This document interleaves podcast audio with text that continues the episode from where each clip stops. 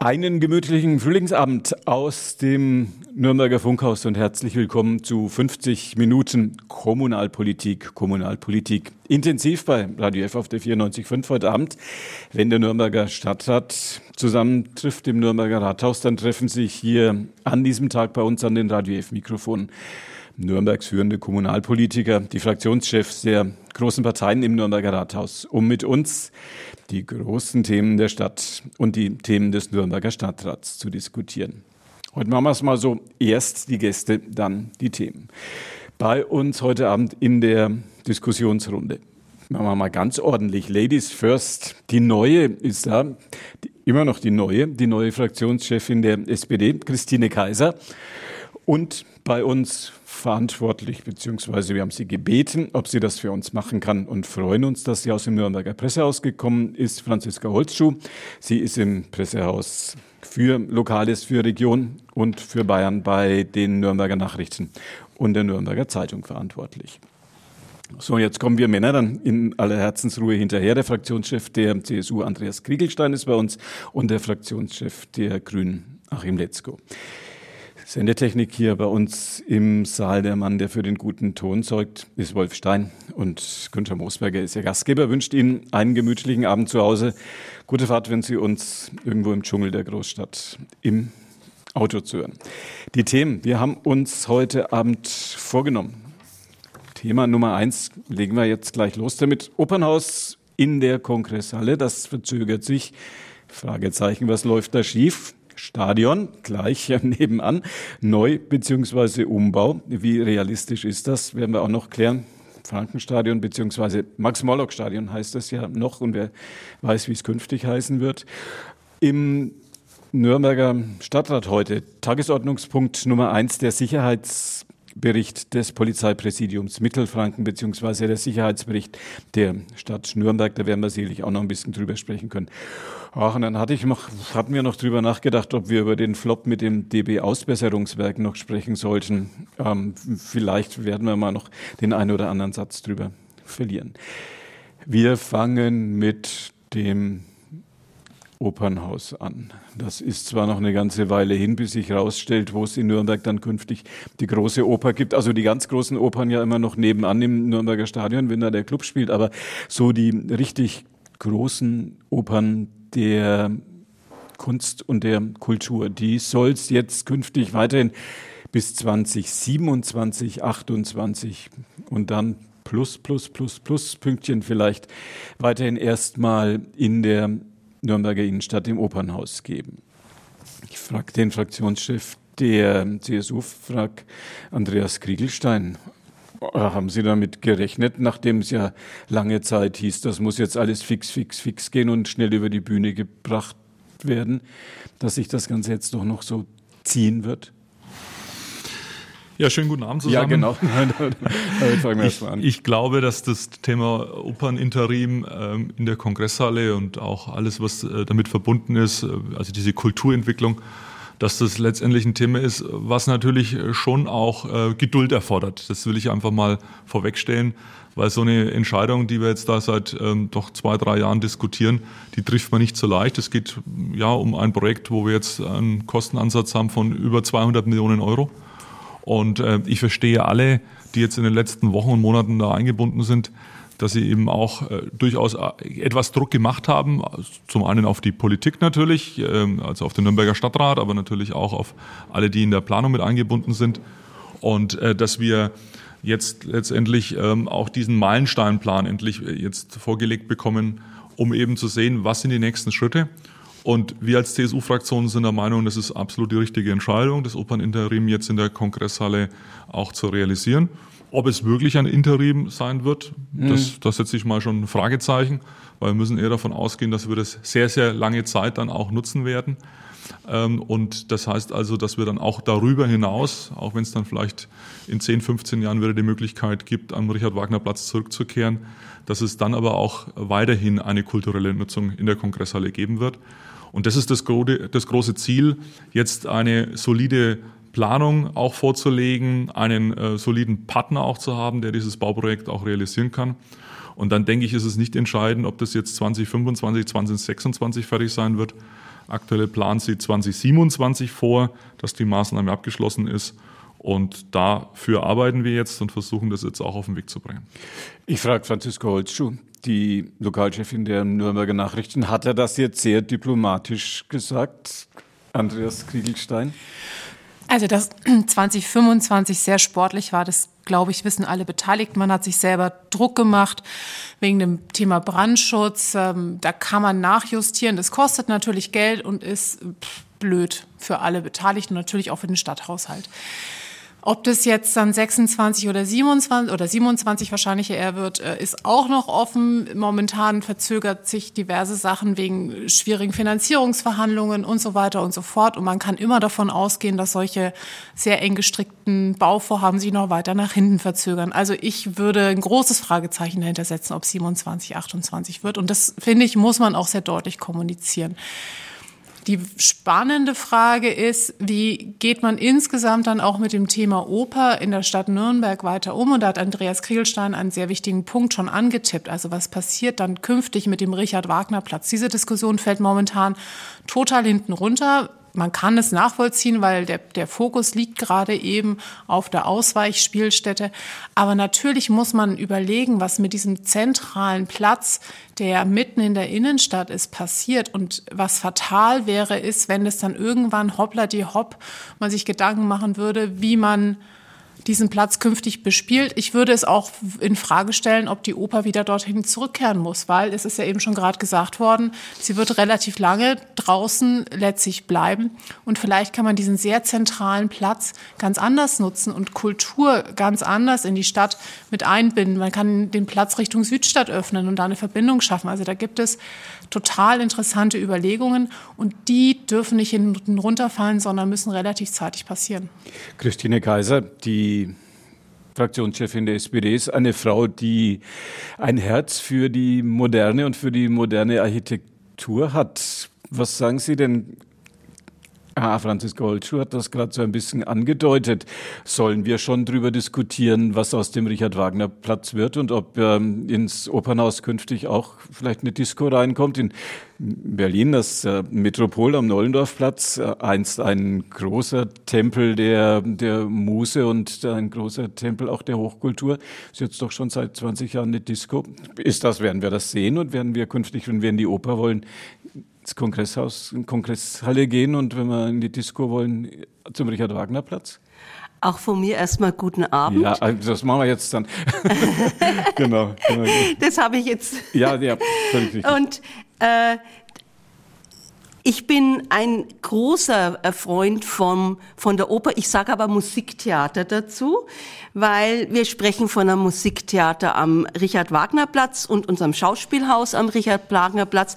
Und es ist ein gesamtes ähm, Ensemble, wo unser Staatstheater sitzt und miteinander verzahnt bespielt die beiden Häuser. Und sehr gut hat mir jetzt gefallen, Frau Holtschuh, dass wir äh, darüber gesprochen haben, über das das der Richard-Wagner-Platz gehört mit dazu, mit der Öffnung in die Südstadt, mit der Öffnung in die Altstadt. Und selbstverständlich müssen wir darüber nachdenken und es auch diskutieren mit der Stadtgesellschaft, in einen Dialog treten. Wie gehen wir mit einem Musiktheater, flapsig gesprochen, Oper, Opernhaus in die Zukunft. Wir haben an dem Platz ein bürgerliches Opernhaus aus dem vorigen Jahrhundert, von der Bürgerschaft finanziert und gegründet. Und jetzt sind wir an dem Punkt, wo ich sage, ich sage immer, ein demokratisches Musiktheater entwickeln müssen. Und dazu gehört auch der, die Entwicklung des Gebäudes in einen, ich sage, in eine, ich, in, in einen Prozess jetzt reingeworfen, wie soll das zukünftige Opernhaus, Musiktheater im 21. Jahrhundert aussehen. Und diesen Dialog mit unserer Stadtgesellschaft, den müssen wir führen, den braucht's auch, um, das, um die Oper in der Mitte der Stadt zu halten und auch Verständnis zu erzeugen, was wir in Zukunft dort an der Qualität, an einer Veränderung sowohl in der Stadtentwicklung eröffnen haben von dem Musiktheater, von dem Oper und auch was wir in dem Musiktheater machen. Da ist ja ein Saal drin, der ähm, war eine Gründerzeitzahl mit viel Stuck. Der ist umgebaut worden im Nationalsozialismus in so einen etwas unangenehmen Klassizismus. Und wir müssen darüber sprechen, aus verschiedenen Gründen, was wollen wir dort haben. Und ich sage erstmal jetzt noch Achim Letzko, guten Abend. er ist der Fraktionschef der Grünen, ist heute Abend zu uns gekommen. Wir haben jetzt doch ein paar hochinteressante Positionen und Stellungnahmen zur Diskussion um die Zukunft der Nürnberger Oper, des Nürnberger Musiktheaters, wie Christine Kaiser gerade auch noch gesagt hat, gehört. Klingt fast ein bisschen so, als ob wir künftig zwei Opernhäuser haben werden. Ein, ein modernes in der Innenstadt und ein klassisches in der Kongresshalle. Ich hoffe nicht. ich hoffe nicht, dass es so weit kommt. Aber zu Ihrer Ausgangsfrage schnell noch zwei Sätze. Ja. Warum das jetzt dann doch länger dauert als gedacht. Ich, denk, ich denke, wir haben zwei gegenläufige Entwicklungen gehabt. Das eine war vollkommen nachvollziehbar. Macht mal bitte Tempo. Das Opernhaus ist nicht mehr länger bespielbar.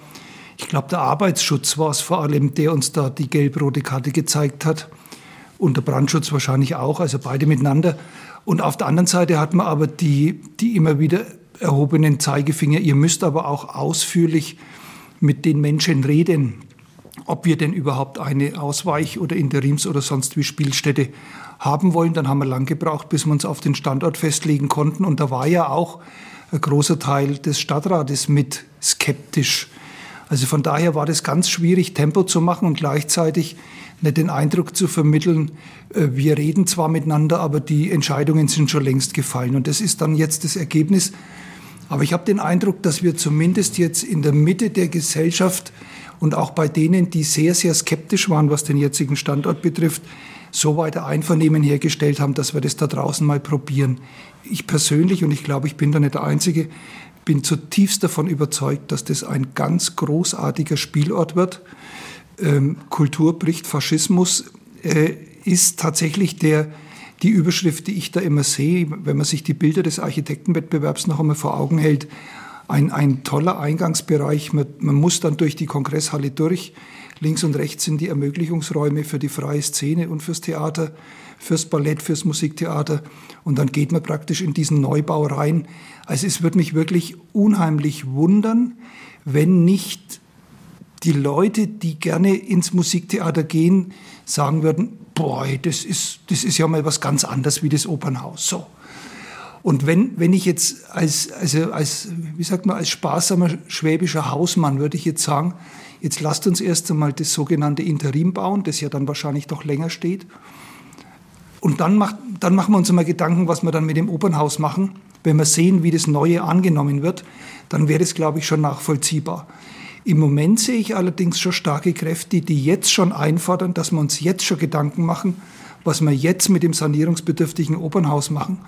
Und ich meine, irgendwie überfordern wir uns da im Moment. Also ich würde uns da durchaus jetzt noch einmal zwei, drei Jahre Zeit geben, dass wir das Bild von dem sogenannten Interim tatsächlich haptisch vor uns haben, dass wir da mal reingehen, und mit dem Wissen, auch mit dem Sehen, mit dem Fühlen, mit dem Erkennen, uns dann der Sanierung des Opernhauses hingeben.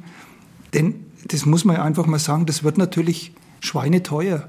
Und äh, da müssen wir dann schon sehr, sehr, sehr, sehr, sehr genau wissen, was wir wirklich wollen. Also von daher rate ich, auch wenn das jetzt im Moment nicht im Mainstream ist, sich bei der Sanierung des Opernhauses noch etwas in Geduld zu üben. Also mit den, mit den Gedanken, wo man hin will, sich etwas in Geduld zu üben. Ist das realistisch, frage ich Andreas Kriegelstein, den Fraktionschef der CSU? Also ich glaube, die Diskussion zeigt doch, dass es noch viele Fragezeichen gibt. Und es lohnt jetzt schon auch, sich die Zeit zu nehmen. Also ich glaube, bei diesem Großprojekt äh, kommt es jetzt nicht auf einen Monat an. Und ähm, wir haben jetzt festgestellt, dass wir jetzt gemeinsam im Rat diesen Weg gehen wollen, als äh, Politik, ähm, den Standort ähm, in, an der Kongresshalle jetzt auch zu bespielen. Es geht ja auch um die Ermöglichungsräume äh, für, für Künstler. Äh, wir wollen dort Ateliers schaffen, aber ich denke auch, das könnte ein Ort der Bildung auch sein, ein Ort, wo Menschen, junge Menschen auch zusammenkommen. Ähm, es gibt das Konzept der Isar Philharmonie in München, wo zum Beispiel auch ein Teil der Stadtbibliothek dort integriert ist. die dann auch 24 Stunden geöffnet ist und das sieben Tage die Woche. Das heißt, ich stelle mir das schon so vor, dass wir uns der Stadtgesellschaft öffnen, dass die Kongresshalle wirklich ein Ort ist, wo Menschen in den Austausch kommen, sich auch mit der Vergangenheit auseinandersetzen können. Das Dokuzentrum ist in der Nähe. Auch das trägt zur Bildung bei. Und ich glaube, dass wir also wirklich mit dem Ansatz, den wir jetzt gehen, nicht nur für Nürnberg etwas schaffen, sondern für die gesamte Region, vielleicht sogar darüber hinaus. Äh, und deswegen lohnt sich es auf jeden Fall nochmal, sich die Zeit auch zu nehmen.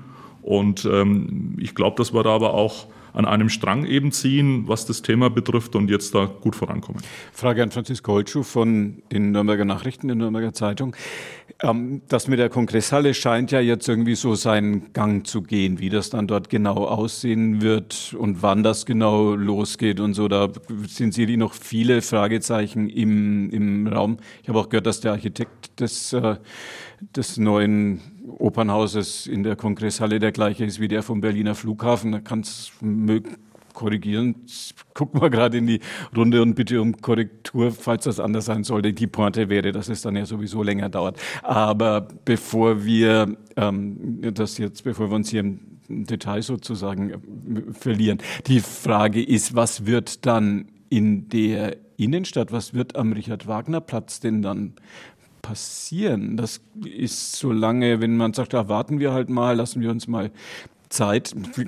Kann das sein, dass das dann doch noch ganz abgerissen wird? Also um die Pointe aufzulösen, Achim Letzko nickte gerade und sagte, ja, es ist derselbe Architekt. oh, ähm, prima. Aber er hatte, hätte Erfahrungen gemacht. Wir hoffen, er hat daraus gelernt. Ähm, Daniel Ulrich hat äh, zuletzt gesagt, das Opernhaus wird immer hässlicher werden. Und da muss man sich ganz klar darauf einstellen, dass sich das verändern wird in der nächsten Zeit und dass dieser Platz äh, natürlich viele, viele Jahre zu einer Baustelle werden wird.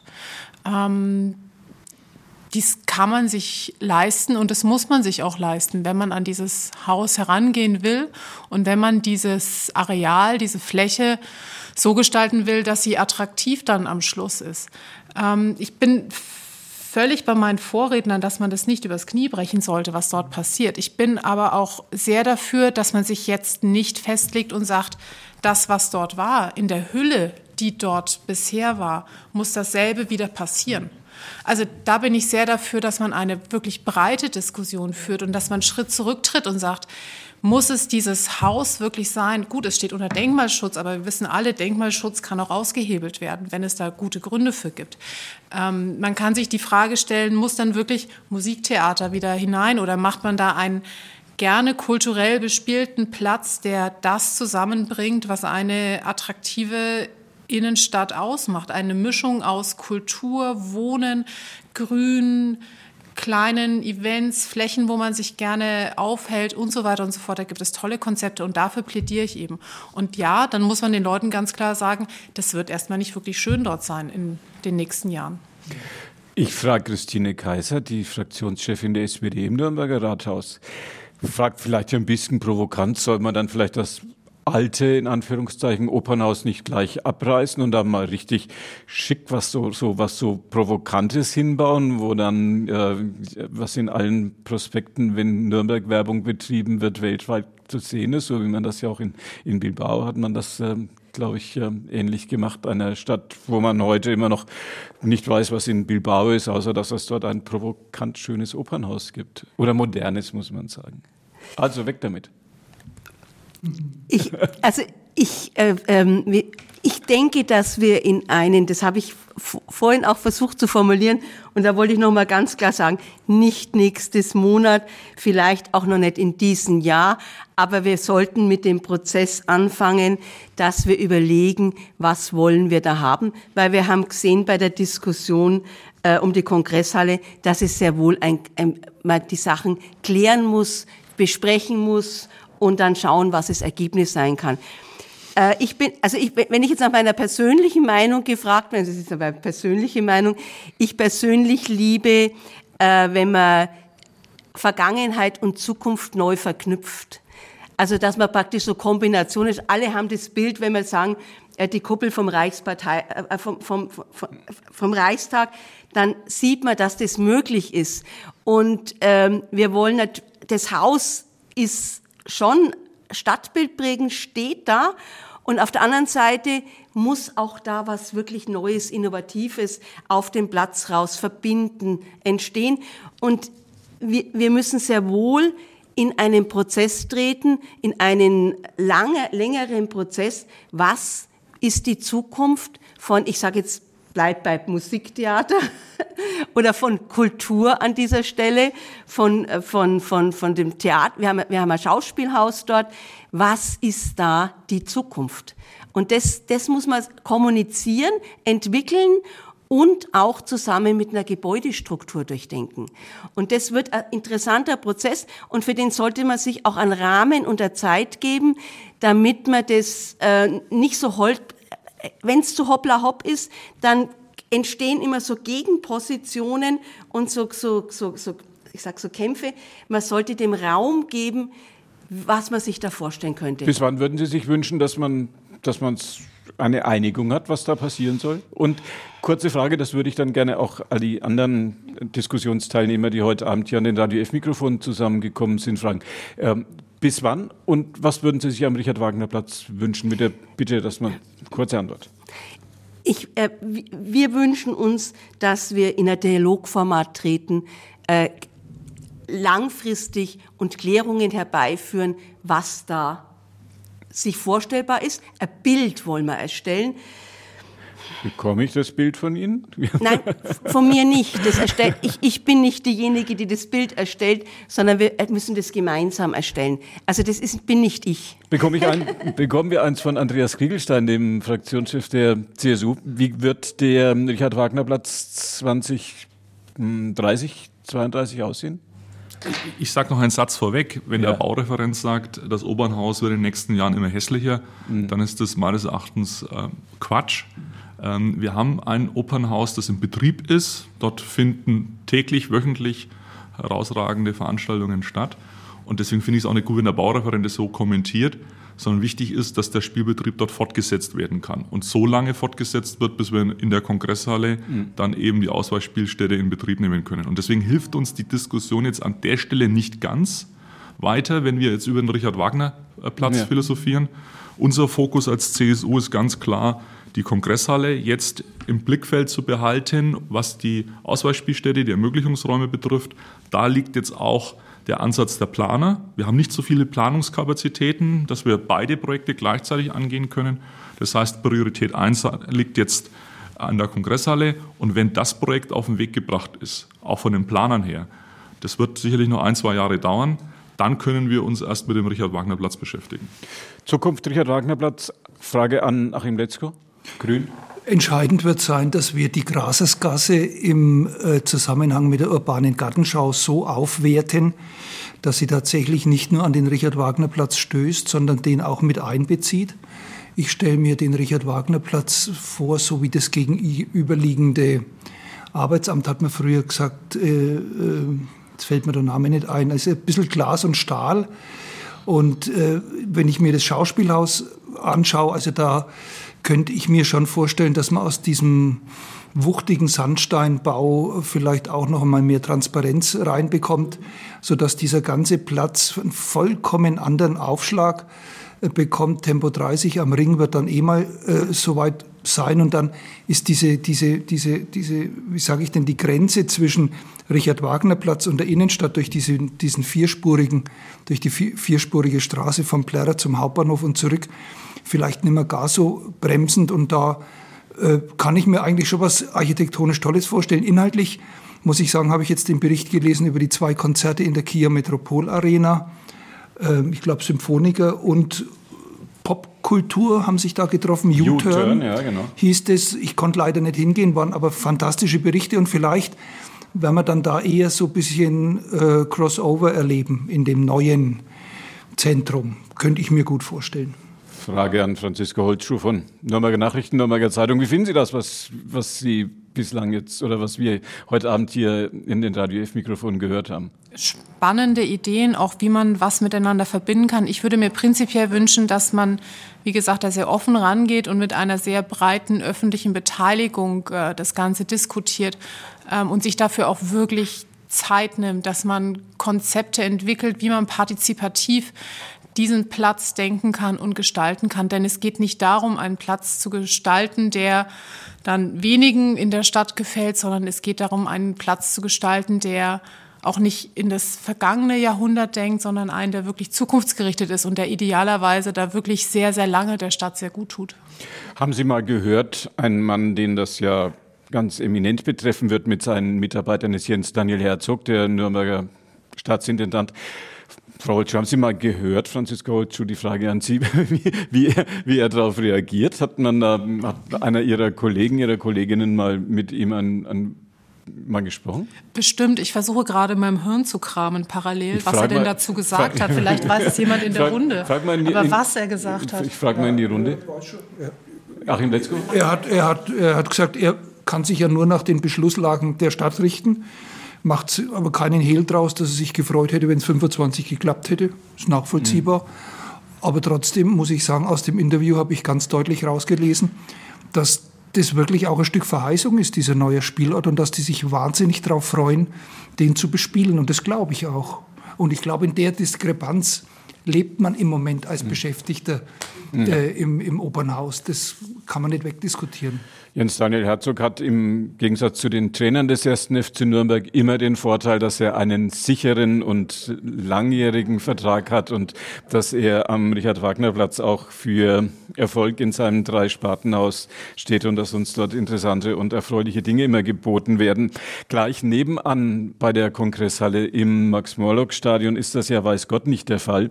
Das soll jetzt auch umgebaut werden und das ist auch unser zweites Thema heute in unserer Kommunalpolitik politischen Runde heute Abend hier im Radio F-Programm. Ich frage Andreas Kriegelstein, den Fraktionschef der CSU, wie wir jetzt, wir haben jetzt ein bisschen eine Vorstellung bekommen, wie die Kongresshalle aussehen wird, wie es am Richard-Wagner-Platz, was da passieren kann. Wie wird denn das ähm, Frankenstadion, Max-Morlock-Stadion, städtische Stadion am Dutzenteich, wie wird das Stadion denn 2030 aussehen? Oder sagen wir schon mal 28 vielleicht sogar. Also ich sage mal vorweg, ich bin leidenschaftlicher Clubfan und bin auch regelmäßig im Stadion. Aber wenn man da die Parallele jetzt zum Opernhaus äh, ziehen möchte, dann muss man einfach feststellen, im Opernhaus findet Weltklasse-Leistung statt. Ja. Und äh, im Stadion, im Max-Morlock-Stadion, äh, habe ich jetzt die letzten Wochen und Monate das leider nicht immer feststellen können.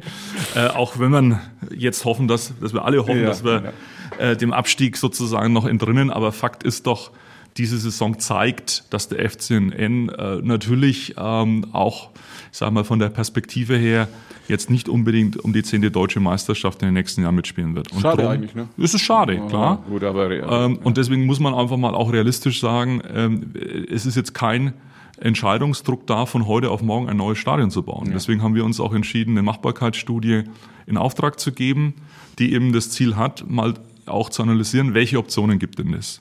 Weil bislang war immer im Raum gestanden, äh, wir investieren vielleicht 30, 35 Millionen, das wird heute nicht mehr reichen, um das Stadion einfach auf den aktuellen Stand der Technik zu erhalten.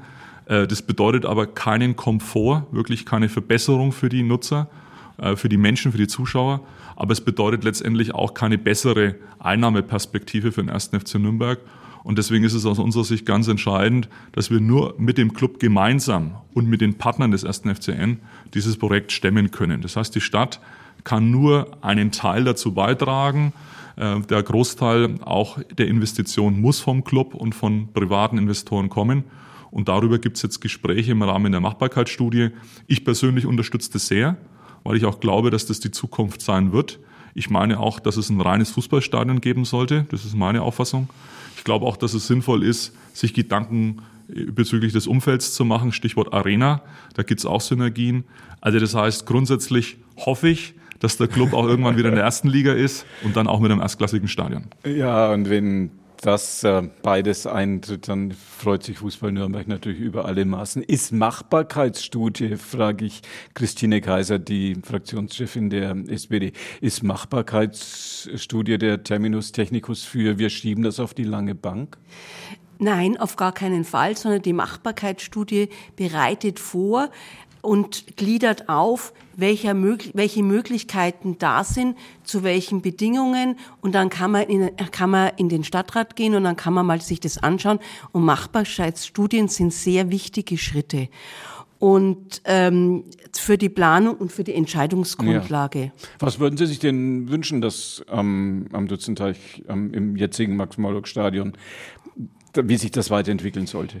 Ähm, ich bin, äh, ich habe einen planenden Beruf und aus dem Grund schaue ich immer erst eine Machbarkeitsstudie an und dann erschließen sich verschiedene Grundlagen und dann kann man erst eine Entscheidung treffen oder was oder sagen, in zwei Richtungen nochmal weiter planen und sehen, was dann das Ergebnis und die Kostenzusammenhänge ist. Es gehören immer ähm, Kosten mit dazu und gleichzeitig auch die, die Möglichkeiten und Ausschlüsse gibt Ausschlüsse gibt's ja dann auch immer gleich, wenn man erkennt, will man jetzt weiterhin, will man ein reines Fußballstadion haben oder will man die Leichtathletik noch mit drin haben? Das ist für mich offen.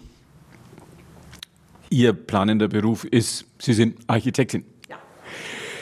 Achim Letzko ist Präsident eines Fußballvereins und, und ähm, natürlich Fraktionschef der, äh, der Grünen bei uns hier im Nürnberger Stadtrat.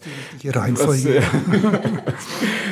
beides. Ähm, was ist im Augenblick erfolgreicher, die Politik der Grünen oder Bayern Kickers ist das bei Ihnen am, am Die Politik der Grünen. Mit Bayern Kickers sind wir auf Platz 3, in der Politik auf Platz 1. Ja, das, ja, gut. Das war der gelungene, war der gelungene Konter, guter O-Ton. Ähm, was, wie viele Zuschauer haben Sie bei Bayern Kickers im Schnitt? Naja, es kommt auf den Gegner drauf an. Jetzt hat man den Post SV letzten mhm. Sonntag, die bringen immer ein paar mit. Da waren so 150 Leute, da war ja schönes Wetter, wenn man sich zurückerinnert. Mhm. War schön, wir haben 4-0 gewonnen, also hat gepasst. Ist auch Fußball, ist vielleicht sogar manchmal mehr Fußball als das, was in den großen Geldligen so stattfindet.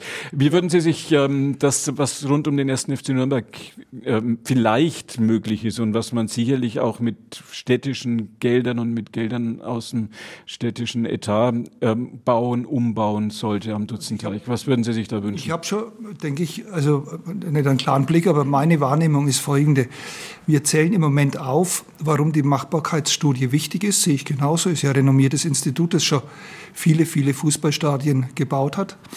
Und zählen aber gleichzeitig auf, warum es wahrscheinlich schwierig wird. Erstens, die Stadt kann es nicht bezahlen, richtig. Zweitens, der Club kann es nicht bezahlen, auch richtig. Drittens, der Christian Vogel, der Bürgermeister, sagt, er sieht auch keinen weißen Ritter, der irgendwo auftaucht und sagt, ich nehme 150 Millionen in die Hand und baue euch das Stadion. Es ist ein städtisches Stadion, da wird es niemand geben, der das macht. So, dann schließt er aus, dass es äh, den Namen eines Bauunternehmers erhält, der unter Umständen bereit wäre, das Ding zu bauen. Und nachdem der Name ja schon in der Zeitung steht, kann man das ja auch sagen, das ist ja nichts Verwerfliches. Also eine Max-Bögel-Arena wird es nicht geben, weil der Name vom Max Morlock erhalten bleiben soll. So. Also im, im Moment sind wir umstellt von Ideen, warum es nicht geht. Auf der anderen Seite steht die Machbarkeitsstudie. Und ich habe zwar viel Fantasie, aber im Moment sehe ich auch noch nicht, wie uns das finanziell gelingen soll. Denn so die, sage ich immer, die im Herzogenauracher Raum ne, bekannten großen Firmen, die es da alle gibt, die winken alle eher ab, die wollen sich da nicht die Finger verbrennen. Die große Frage, die, die ja letztlich im Raum steht, ist die, schaffen wir es, den ersten FC Nürnberg sportlich auf ein anderes Niveau zu heben, indem wir in Vorleistung gehen und ein neues Stadion bauen, alle miteinander? Oder hat das eine mit dem anderen nichts zu tun? Und ich vermute mal, dass man die Frage wahrscheinlich ewig diskutieren kann. Äh, Im Moment habe ich nicht den Eindruck, dass der Club die nächsten Jahre wirklich man ein glückliches Händchen hat mit, mit Transfers, die gleich einschlagen, die man dann auch nicht gleich wieder verkaufen muss. Ähm, also wahrscheinlich wird man jetzt dann doch irgendwie eine Lösung finden müssen, das Stadion neu zu bauen oder teilweise neu zu bauen. Und was ich faszinierend finde, ist schon der Ansatz, dass man aus diesem ja doch eher verlassenen Gelände da draußen was ganz anderes schaffen will. Also mit medizinischer Einrichtung, mit mit doch deutlich höherer Auslastung durch ähm, Kongresse und Veranstaltungen und sonst irgendwas, sodass das eben nicht nur alle zwei Wochen mehr oder minder bespielt wird, sondern tatsächlich noch einmal so einen Fixpunkt bildet. Für mich ist das Beispiel, wenn man sich zurückerinnert, da wo jetzt das Cinecittà drin ist, das war ja früher echt der Todeseck. Da war die alte Landesgewerbeanstalt, glaube ich, hieß, das war da drin. Und da hat sich jeder gefragt, oh Gott, ey, da baut der Kino, das wird ja furchtbar, da kommt ja keiner hin. Und jetzt ist es eines der Zentren in Nürnberg. Und so könnte ich mir das auch ganz kühn draußen beim Club vorstellen, dass aus dieser, jetzt sage ich einmal, doch ein bisschen Brache, wenn man mal das Clubbad hinten weglässt, aus dieser Brache, die eben nur sehr, sehr, sehr sporadisch bespielt wird, vielleicht tatsächlich noch einmal was ganz Neues rauskriegt. Aber es ist, es ist wirklich eine Rechnung mit vielen Unbekannten und muss man halt Schritt für Schritt gehen. Franziska Holtschuh ist im Nürnberger Pressehaus für Lokales, für Region und Bayern verantwortlich bei den Nürnberger Nachrichten, bei der Nürnberger Zeitung und ist das Kind einer fußballbegeisterten Familie, kommt aus einer Familie, wo möglicherweise an ihrer Wiege schon viel über Fußball diskutiert worden ist oder vielleicht auch zu Hause nicht, musste der Papa eher still sein daheim, wenn es um Fußball ging. Wie erleben Sie denn die Diskussion um das Nürnberger Stadion? Ich habe als Kind ganz viel Fußballreportagen im Radio gehört. Also von da bin ich oh, durchaus ja. Fußball oh, ja. geprägt und kann jedem Abseits erklären, auch wenn ich selber kein ausgewiesener Fußballfan bin, möchte ganz kurz noch einwerfen, dass es durchaus sein kann, dass im nächsten Jahr wieder erstklassiger Fußball im Stadion gespielt wird, denn die Damen stehen ja kurz vorm Aufstieg. Also das ja zur so die Fakten nochmal darzulegen. Ähm, was dort passieren wird am Stadion oder beziehungsweise andersrum, diese Machbarkeitsstudie sammelt ja gerade diverse Impulse. Einer der wichtigsten Impulsgeber bei dem Ganzen ist der Club. Der Club hat natürlich ein extrem hohes Interesse daran, dass dieses Stadion neu gebaut wird, weil es ist schon beschrieben worden mit den aktuellen Rahmenbedingungen man kann den Status quo mit viel Geld erhalten, aber das ist nicht wirklich schön, was dort geboten wird. Also wird der Club gerade oder der Club ist schon seit einiger Zeit im Hintergrund stark dabei, Partner an seine Seite zu ziehen. Und mit diesen Partnern versucht er, und das ist ja angedeutet worden, gerade eben schon einen Komplex zu entwickeln, der sehr wichtig ist für den FCN als Bundesligamannschaft, der aber darüber hinaus auch noch einiges bietet, also der diesen Club als Player in der Stadt und auch in der Region verankern kann. Da geht es eben darum, ein medizinisches Hochleistungszentrum dort zu etablieren. Da geht es darum, Sportförderung auch für den Jugendbereich zu etablieren. Man, die Bert-Brecht-Schule ist ja in unmittelbarer Nähe und das ist auch schon kurz angeklungen. Es kann, können Synergien mit der Arena geschaffen werden, die ja direkt gegenübersteht. Ähm, es, es werden Gespräche geführt mit und weit mehr als Gespräche inzwischen. Also da gibt es dann auch schon ähm, Zusagen, dass er miteinander arbeiten wollen würde mit äh, wissenschaftlichen Einrichtungen, wie man dort äh, weiter vorangehen kann. Also der Club tut extrem viel gerade, um Input in diese Machbarkeitsstudie hineinzugeben und um einen sehr konkreten Weg zu weisen, wie dieses Stadion zukunftsweisend dort gestaltet werden kann. Natürlich, dass es die Interessen des Clubs befriedigt, aber wenn das so passieren würde, wäre das, das wage ich zu behaupten, auch gut für die Stadt. Natürlich gibt es diverse Unbekannten. Stadionname ist ein Punkt. Stadionname bringt, glaube ich, ungefähr zwei Millionen im Jahr, je nachdem, welchen Sponsoren man hat. Da gibt es ja auch Überlegungen, wie man vielleicht noch äh, einen, oder eine Million war es, war mit diesen Millionen, eine, eine Million bis zwei waren es. Genau, viel Geld auf jeden Fall. Aber da gibt es diverse Überlegungen, wie man das vielleicht dann eben doch koppeln kann. Äh, es gibt Möglichkeiten, über Mieteinnahmen Gelder zu generieren und so weiter und so fort. Also von da was ich so mitbekommen habe, ist das, was der Club momentan am Vorbereiten ist, wirklich sehr, sehr gut durchdacht und es wird aller Voraussicht nach ähm, schon eine wichtige Rolle in der Diskussion spielen. Also von da ist es nicht ganz so wabernd, wie das hier in Teilen gerade dargestellt worden ist, sondern mein Gefühl ist, dass da wirklich eine sehr, sehr gute Alternative vom Club eingespeist wird, die durchdacht ist und die durchaus auch hinterlegt ist mit Fakten, mit Geldgebern und so weiter. Und da geht es in die Region eben auch hinein. Kurze Frage in die Runde. Bis wann werden wir eine Entscheidung dazu nicht unbedingt haben, aber vielleicht schon mal am Horizont sehen? Andreas Kriegelstein, CSU? Also ich hoffe, dass wir noch äh, vor der Sommerpause, also im Juli, einen Bericht im Stadtrat dazu hören werden. Und dann ist es auch so, dass natürlich äh, die weitere Planung auch Zeit in Anspruch nimmt. Aber ich denke, es ist notwendig, dass wir eine Perspektive für den Club aufzeigen, aber auch für uns im Stadtrat Klarheit haben, wie wir mit dem Thema umgehen. Christine Kaiser, SPD. Ich schließe mich an.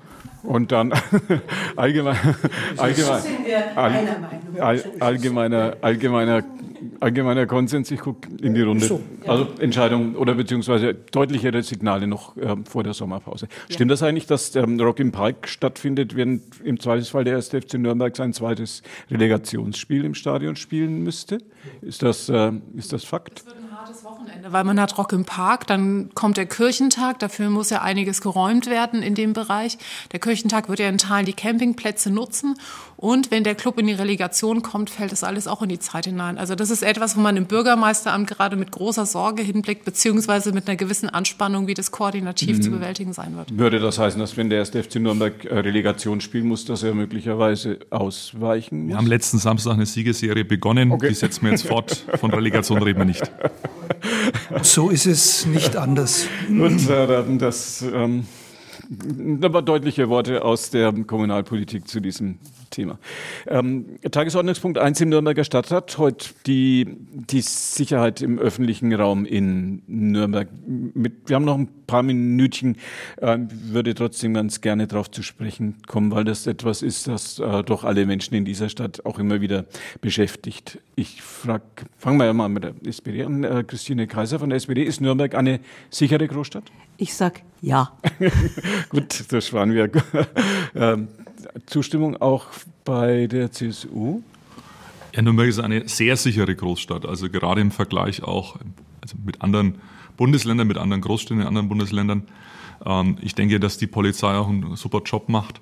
Ich möchte mich da nochmal bedanken. Aber auch ähm, sozusagen das, was die Stadt Nürnberg äh, dazu beitragen kann, durch die Ordnungsbehörde und ähm, ja, Außendienst, den wir haben, verschiedene Möglichkeiten, Sicherheitswacht etc. Ich glaube, das ist ein guter Mix. Ähm, also jetzt von den objektiven Zahlen stehen wir sehr gut da. Äh, gerade das Jahr 2021 hat es nochmal unter Beweis gestellt, Nürnberg ist eine sehr sichere Großstadt. Und dennoch gibt es natürlich auch subjektiv Wahrnehmungen. Wir haben die Situation rund um den Nürnberger Hauptbahnhof. Wir haben äh, Themen in den Stadtteilen. Ich sage mal hier im Hasenbuck gibt es immer wieder Fragestellungen der Bürger, die ja gerade am Wochenende in eine Richtung gehen, wo man schon nicht nur das Thema äh, Ruhestörung, sondern auch andere Themen auch immer wieder intensiv diskutiert. Rund um den Wörthersee gibt es Fragestellungen. Also es gibt natürlich in den Stadtteilen äh, auch Herausforderungen. Und deswegen glaube ich, dass es ganz wichtig ist, dass wir bei der subjektiven Sicherheit auch die Sorgen der Menschen ernst nehmen und äh, auch im Dialog treten. Auch im Rahmen der Bürgerversammlungen wird das immer wieder angesprochen. Und das ist eben genau die Herausforderung, vor der wir stehen. Auf der einen Seite präsentieren wir gute Zahlen. Die Polizei verweist auf den Sicherheitsbericht, der sehr gut ist. Auf der anderen Seite gibt es Menschen, die äh, subjektiv äh, Dinge anders wahrnehmen. Und da, glaube ich, müssen wir äh, eben versuchen, jetzt auch beide Seiten ähm, zu, zu sehen und, und, letztendlich auch Maßnahmen zu ergreifen. Und ganz wichtig, glaube ich, ist, dass die Polizei nach wie vor in den Stadtteilen unterwegs ist, dass man präsent ist, dass man auch über Stadtteilbeamte den Menschen die Möglichkeit gibt, ihre Sorgen, ihre Anliegen vorzutragen. Und ich glaube, da können wir uns noch weiter verbessern. Anmerkungen dazu noch von Franziska Holtschuh und von Achim Letzko? Naja, ich schaue mal auf die Uhr, wenn wir noch zwei Minuten ja, haben. Ja, zwei, drei Minuten haben wir Also kurzer Satz bloß, es gab eine gewisse Aufregung im, im, im Bereich der Kinder- und Jugendhilfe, weil ja in dem 158 Seiten starken Bericht auch ein paar Aussagen getroffen wurden, zur im ersten Blick überraschend hohen äh, Steigerung bei den Delikten bei Kindern und Jugendlichen. Es hat sich dann allerdings sehr schnell herausgestellt, dass das Bezugsjahr 2022 natürlich falsch ist und 2021 erst recht, weil ja da viele Kinder und Jugendliche eigentlich überhaupt kein soziales Leben haben konnten aufgrund der Pandemie, so dass man das Jahr 2019 zur Grundlage nehmen muss. Dann schaut schon ganz anders aus und dann hat sich herausgestellt, dass es eine Gesetzesänderung gab, dass eben die Polizei jetzt auch bei vermeintlichen ähm, bestimmten äh, Inhalten auf Handys von Kindern in Schulklassen oder sonst irgendwo äh, strafrechtliche Ermittlungen äh, vornehmen darf. Und dadurch ist natürlich die Anzahl der Ermittlungen zumindest deutlich gestiegen. Das ist nichts, wogegen man sein kann, denn es ist ja auch wichtig, wenn in Schulklassen da bestimmte Sachen zirkulieren, dass da auch mal die Polizei vorbeischaut. Das hat in der Regel einen hohen erzieherischen Wert. Ähm, das konnte man inzwischen ausräumen. Vielleicht äh, muss man da noch mal äh, im Bereich der Jugendhilfe äh, schärfer drüber nachdenken. Aber ansonsten habe ich auch den Eindruck, Aufklärungsquote ist weiterhin um die 66 Prozent.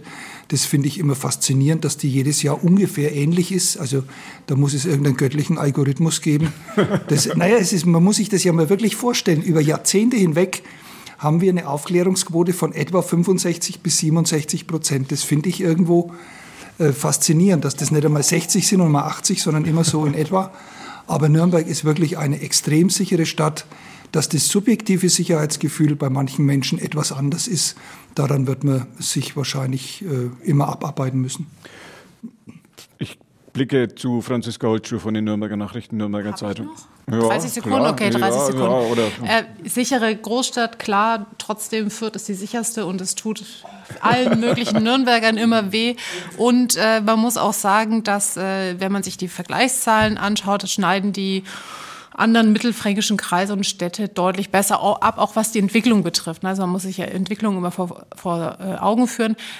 Zwei Bereiche, die sich in der Kriminalität nicht so gut entwickelt haben, ist eines das Thema Callcenter-Betrügereien. Also das ist ja etwas, was viele Menschen auch wirklich stresst, wenn da jemand heulend anruft und sagt, Mama, Mama, Mama, mir ist was passiert und bitte überweise jetzt ja. äh, viel Geld. Äh, das sind dramatische Sachen, die passieren. Meiner Mutter ist das passiert und die war kurz dafür, Geld auch zu überweisen und im letzten Moment hat sie es dann noch verstanden, war aber fix und fertig. Also Vorteil, das sind wirklich emotional fiese Sachen, die passieren.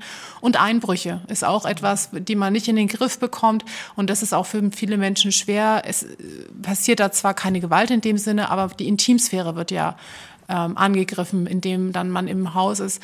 Da tut die Polizei sich schwer, ähm, da irgendwie ja ein Mittel zu finden, ist in der Aufklärung drin.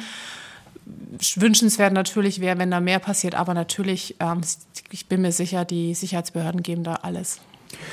Anerkennung auch für die Arbeit der Polizei heute im Nürnberger Stadtrat das ist etwas, das dann doch in der, wie man immer so schön neudeutsch und neuerdings sagt, in der Stadtgesellschaft doch sehr intensiv und mit großem Respekt wahrgenommen wird. Jetzt äh, einen Satz zum blöd gelaufen Ausbildung, äh, Ausbesserungswerk der Bahn. Andreas Kriegelstein. Einen Satz. Es gab keine geeignete Fläche in der Region und äh, gegen den Bürgerwillen etwas durchzusetzen, womöglich auch äh, mit Gewalt durchzusetzen, ist, glaube ich, nicht vertretbar. Christine Kaiser? Ähm, ich sehe, dass man die in, nötigen Infrastrukturprojekte für die Klimawende ähm, größer zusammenhängend setzen muss und dann auch einmal auch an bestimmten Stellen. Ich spreche jetzt auch für die Windräder. Und für der, man muss dann auch irgendwie eine Klarheit schaffen, für was eintreten und auch kämpfen. Achim Letzko, Grün. 40 Hektar Wald gehen nicht. Der Bürgerwille war dagegen. Wir hätten uns den Hafen schon mal genauer anschauen lassen wollen. Das war nicht gewünscht. Insofern ist es so, wie es ist. Franzis Goldschuh. Ich bezweifle, dass der Bürgerwille dagegen war, sondern dass äh, partiell Bürger dagegen eben waren. Und ich glaube, das Projekt ist gescheitert an fehlender politischer Unterstützung. Und es ist schon schwer für die Region, wenn ein solches Projekt eben jetzt ganz woanders Brandenburg oder Baden-Württemberg hinbekommt. Da bisschen St. Florenz-Prinzip äh, ist da schon zu tragen gekommen. Das waren 50 Minuten Kommunalpolitik, fast 50, 47 sind wir jetzt ähm, bei Radio F am Mittwochabend. Bei uns heute der die Fraktionsvorsitzenden der großen Parteien, Andreas Kriegelstein von der CSU, Christine Kaiser von der SPD und Achim Letzko von den Grünen und Franziska Holtschuh aus dem Nürnberger Pressehaus für Nürnberger Nachrichten und Nürnberger Zeitung zu uns gekommen, von ihr Kommentare und Analysen. Wenn Sie jetzt erst ein bisschen später dazugekommen sind, zum Nachhören gibt's das jetzt gleich ab 21 Uhr als Podcast auf unserer Plattform podio.de, Wort Spezial bisschen klicken, dann finden Sie das, beziehungsweise bei Google einfach vor Ort Spezial reinschreiben. Kommen wir garantiert an erster Stelle.